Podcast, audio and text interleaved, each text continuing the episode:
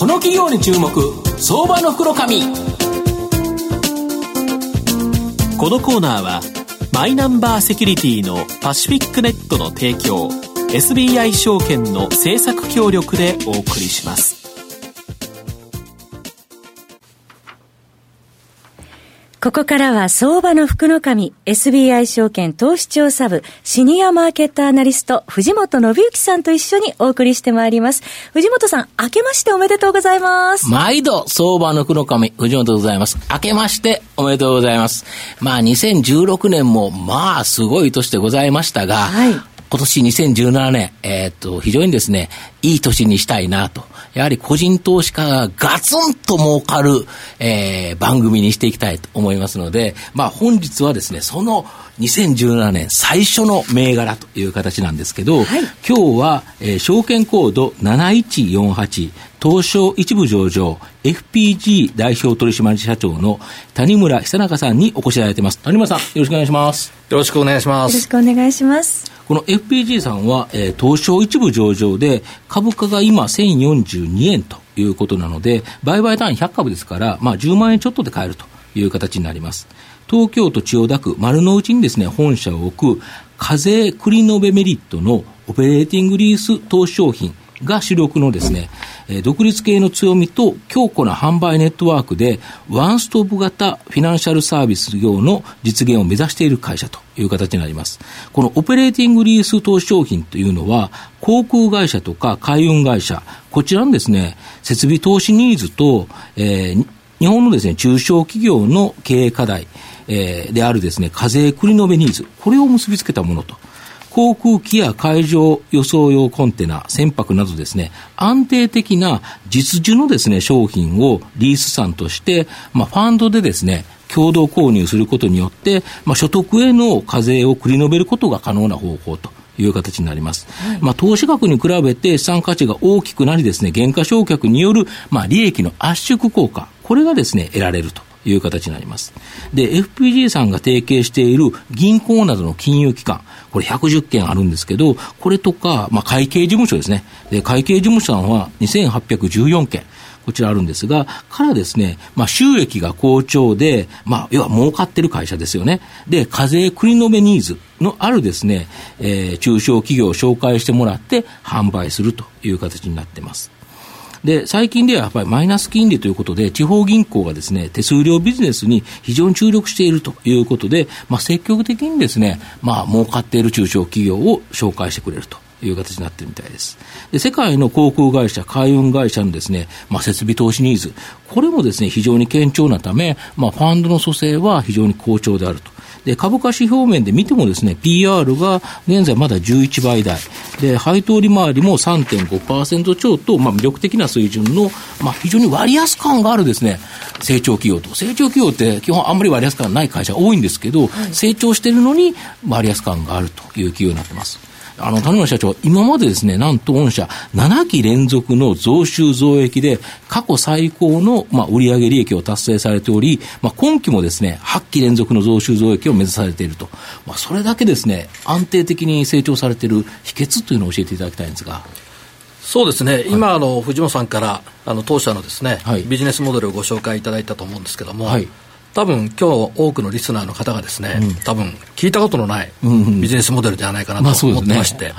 まあ、そういう意味では非常にあの、認知度が低いビジネスなんですけども、まあ、裏返して言いますとですね、はい、非常にあのニッチな分野である、はい、で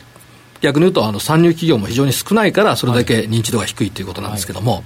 まあ、そういう意味からしますとですね、はい、えー、まだまだ拡大余地があると。はいよくあの世の中ではブルーオーシャン、レッドオーシャンというふうに言われてますけども、はい、我々からするとですねもう完全なブルーオーシャンで、うんはい、まあ、例えば航空機の需要を取りましてもですね、はい、まあ、今後20年間で約倍ぐらいの期待数になると言われてますし、まあ、現時点において我々のお客さんの数ってまだ3000社ぐらいしかいないんですよ。うんまあ、そういう意味では中小企業ですね、はい、世の中に約100万社ぐらい、100万もあるんですか、はい、言われてますし、はい、ただそのうちのまあ2割程度が、うん、まあ、あの黒字が上げてると言われてますけれども、その数だけでもまあ 20, 20万社から30万社あると、い、うことからしますと、まだたかだかわれわれのお客さんって3000社しかいないと。あと1%ぐらいと、まあ、そういう意味では非常に拡大余地があるということからですね、うん、まだまだあの増収増益を続けていけるかなと思ってます。うん、なるほどあと、昨年夏にはですね、東証一部上場、4年でですね、なんと JPX 日経インデックス400構成銘柄に採用され、あと、去年の年末なんですけど、JPX 日経中小型株指数、これの構成銘柄にも採用されるという形なんですけど、まさに御社日本を代表するですね、企業という形になってるんですけど、この採用された理由を教えていただきたいんですが。えあのいくつかあると思うんですけども、はい、まず一つはですね、われわれの、えー、ROE なんですね、はい、最近よくあの ROE っていうものが指標が注目されてますけども、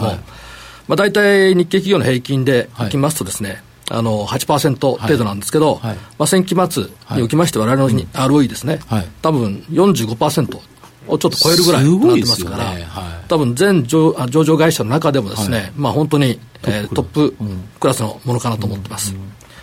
それから最近ですとですね、うん、こう高いガバナンスというかですね、はい、透明性が求められてますけども、うん、まあ、我々の非常に特徴的なところはですね、はい、あの取締役が私も含めて5名いますけども、はい、そのうち3名がですね、社外取締役、はいはいまあ、東証の要請っていうのは2名を、うん、あの社外取締役しろということでございますけれども、うん、そういった要請が出る以前からですね、うん、3名がもう取締役でやってます。過半が社外取締役ということですか、はい、それから関西会もございますけれども、うん、3名中3名が社外ということでですね、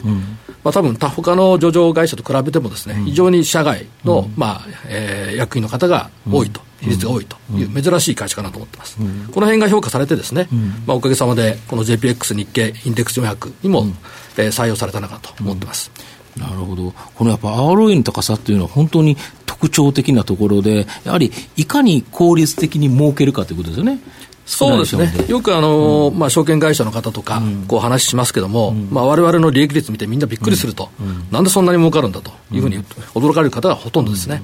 やっぱりそれはニッチなところで、きちんとトップのシェアのいいところを売ってるからということね。そうですね。やっぱりあの競合が少ないというのが一番大きな魅力かなと思います。なるほど。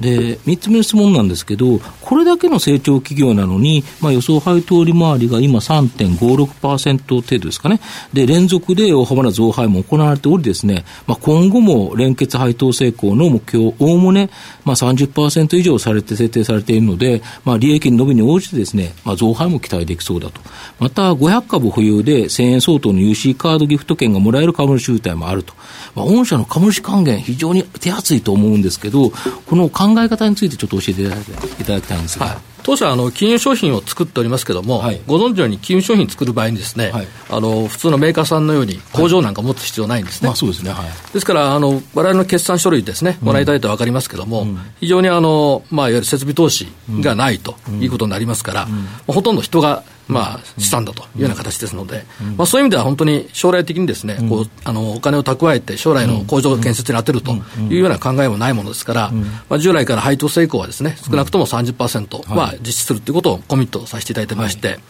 まあ、実際にはですね、前期、えー、2016年9月期の実績で申し上げますとですね、えー、35円、えー、50銭の株、一株当たりの配当を行っておりまして、はい、配当成功に還元しますと42.2%、はい、それから今期のですね、はい、2017年9月期の予想の配当でございますけれども、はい、37円15円を予定しております。はい、まあ結果的には配当成功40%になると思います。はい。はいなるほど。やっぱこれだけ高いと、やはり中長期的な投資っていうのが非常に魅力があるかなと思うんですが、まあ、あと4つ目のご質問なんですけど、まあ、御社の今後の成長を引っ張るもの、こちらをですね、教えていただきたいんですが。まあ、先ほど申し上げましたようにですね、はい、まあ、非常に人が財産だとい。うことからですね、はいまあ、人材の教育、育成には力を入れていけば、かなりあの企業として発展すると思いますけれども、まあ、それ以外にもですね、あの本業とかなりシナジーが働くですね、はい、金融分野、もうすでにあの、えー、不動産関連事業であるとか、はい、保険事業、それから M&A のアドバイザリー事業、はい、それに加えて子会社でですね、はい、一部の証券業務、それから信託業務なんかも行ってますけれども、まあ、その辺の、まあ、多角化事業を積極的に推進する、うん、それから場合によりましては、積極的に M&A も検討していきたいと、このように思って、え成長を引っ張っていきたいと思ってます。なるほど、今までも結構、この M&A でうまく買われてきてるという形ですよね。そうですね、過去には証券会社、うん、それから信託会社も買収しております、うん、だからそれで、そのワンストップ型のフィナンシャルサービスというのを最終的に提供していくということですよね。はいなるほど。東野さんいかがですか？そうですね。あのかなりその中身がすごく中身といいますかその事業がねすごくその専門的だと思うんですけどもその優秀なその人材の採用とか、まあ、さっき社長おっしゃられてましたけどもその教育がかなり必要だと思うんですけどもその教育体系化されたその教育制度みたいなのも出来上がってるんでしょうか？そうですね。ある意味作り上げてますし。特にあの我々の場合ですね、あの上場することのまあ、あの2010年に最初にジャスタックに来まして、はい、その2000翌年の11年に東証2部、うん、さらにその翌年のですね2010年に12年に東証1部ということで、毎年こう市場を変えてきたりしたんですけども、うん、まあ、上場することによりましてですね相当いい人材が取れるようになったということでですね。やっぱり上場っていうのは我々にとって非常に大きなメリットがあったと思います。販売面でもそうですよね、やはり。そうですね、やっぱりあの金融商品を作って売っておりますから、従来ですとあのなかなかあの買っていただけなかった、理由としましてはやっぱり信用力がなかったというものがですね、上場景気にかなりあの信用を高めることができまして、まあ、それがあの今申し上げておりますような形のですね、7期連続、まあ、今期できれば8期連続の増収増益を迎えたいというところが非常に上場効果が発揮されていると思います。それでは最後ちょっとまとめさせていただきますと、この FPG さんは、まあ、投資家ニーズの高いですね、課税クリノベメリット型のオペレーティングリース投資商品を自社で蘇生して、まあ、強固な販売ネットワークで販売すると。まあ、蘇生力と販売力の両輪がですね、うまく機能されており、まあ、高い収益性を実現していると。で、えー、東証一部というだけでもなくですね、まあ、今後も持続的な高成長が期待できる上に、まあ、JPX 日経インデックス400と、要は東証一部で千何百銘柄あるわけですけど、あ、2000銘柄ですかね、この前、なったと思うんですけど、そのうちの非常に数少ない400。また、えっ、ー、と、中小型というところでいうと、JPX 日経中小型株指数にダブル採用されていると。いう企業になります。ということで言うと、やはり外国人投資家とか、まあ、機関投資家、こちらのですね、買いも期待できると。で、株価指標面から見てもですね、PR は約11倍、予想配当利回りも3.5%と、やはり魅力的な水準。やはり2017年最初の銘柄としてですね、まあ、おすすめの割安高成長企業だと思います。今日は証券コード7148東証一部上場 FPG 代表取締役社長の谷村久永さんにお越しいただきました。谷村さんどうもありがとうございました。どうもありがとうございました。